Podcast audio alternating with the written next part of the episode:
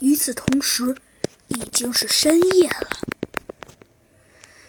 唉，真是的，哼，晚上还要守着，早上还要守着，你说什么呢？只见呢，在森林都市的大门口，有两个人正在纷纷议论着。哼，你说说，你能替代我们警长大人的希望吗？哎，那可是就连晚上还要守着嘛。哼，别忘了，森林都市，我们的猴子警长提过，那些家伙可是随时都会出没的。呃，也对啊。与此同时，突然，几个商人打扮的人走了过来。喂，别睡了，醒醒，有人来了啊！只见呢，刚刚那个还有点半睡半不睡的人，一下子就醒了。嗯，哪儿呢？那儿呢？只见呢，有几个穿着白色衣服的呃商人走了过来。其中的那个当头的人，呃，理直气壮地说道：“哼，嗯，老实告诉你们，我们要找猴子警长。”说点重要的事儿。呃，什么重要的事儿啊？只见其中两员警察的一员警察说道。这时，突然，其中的一个商人飞快地向森林都市的大门里跑去。啊！只见其中的一个警察看到了这一幕，二话不说就向那个商人追了过去。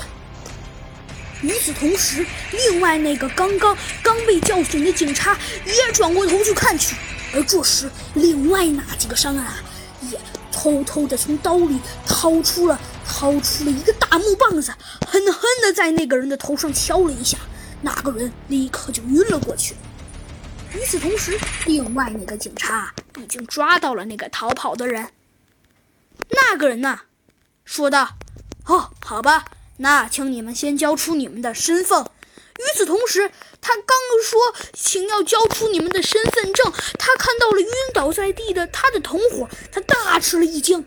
而刚刚拿着大木棒子敲敲他的同伙的那个人脑袋的人，也二话不说，在他的脑袋上重重的敲了一下，他也立刻晕了过去。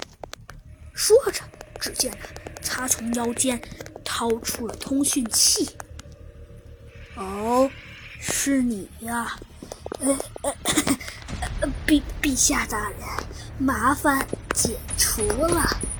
很好，看来你们已经成功混入森林都市了。那么你可不要让我失望了。好的，陛下。说完，只见他，呃，这只，这只，这，呃，这不对，确切来说，应该是这个商人，他挂断了通讯器。一下子扒开了自己商人的外衣，露出了原本的颜色——黑白色。唉，穿着身破衣服，真是不舒服。好啊，小子们，你们也把这身破衣服脱了吧。下面我们该动手了。